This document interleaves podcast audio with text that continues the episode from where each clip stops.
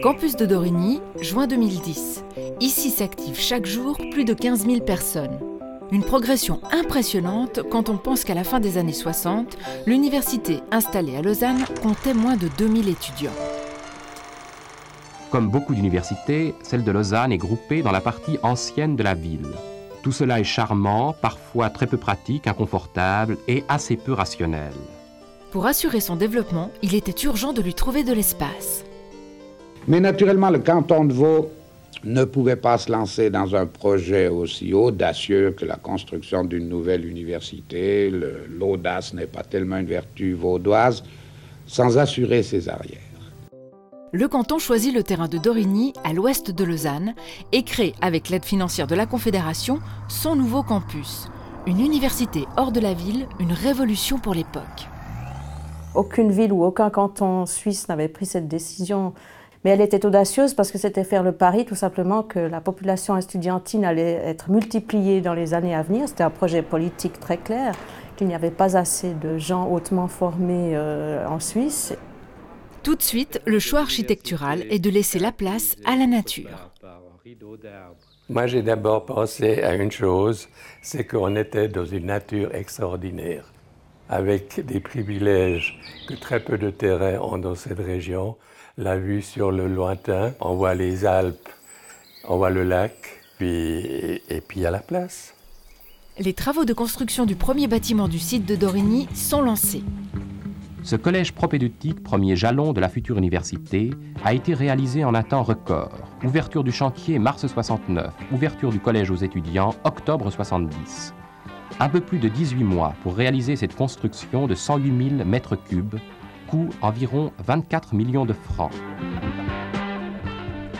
40 ans plus tard, 20 bâtiments abritent l'ensemble des facultés, les laboratoires et la bibliothèque. Près de 600 millions de francs ont été investis par le canton de Vaud dans ce projet. Et un métro le relie au centre-ville.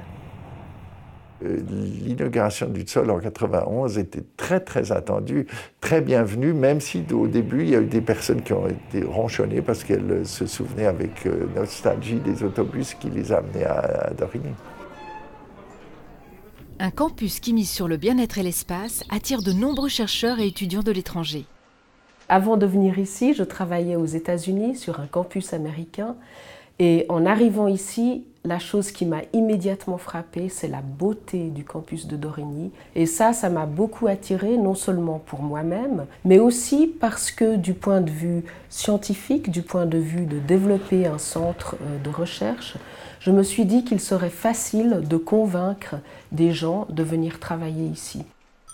Et oui, l'écologie n'est pas un vain mot sur le campus, comme le prouvent ces moutons qui entretiennent les espaces verts et les vélos qui permettent de se déplacer sur un site préservé qu'aucune route ne traverse et dont les bâtiments historiques ont été restaurés. En 40 ans, il est clair que l'université, qui est un organisme vivant, produisant un savoir vivant, euh, elle a besoin d'un corps qui suive en quelque sorte. Alors, un nouveau projet de développement qui est très actuel, c'est un nouveau bâtiment pour les facultés des sciences humaines. C'est le projet Géopolis. Les facultés des sciences sociales et politiques et des géosciences et de l'environnement occuperont ce bâtiment dès 2012. La situation de Dorigny lui donne une place de choix dans la recherche.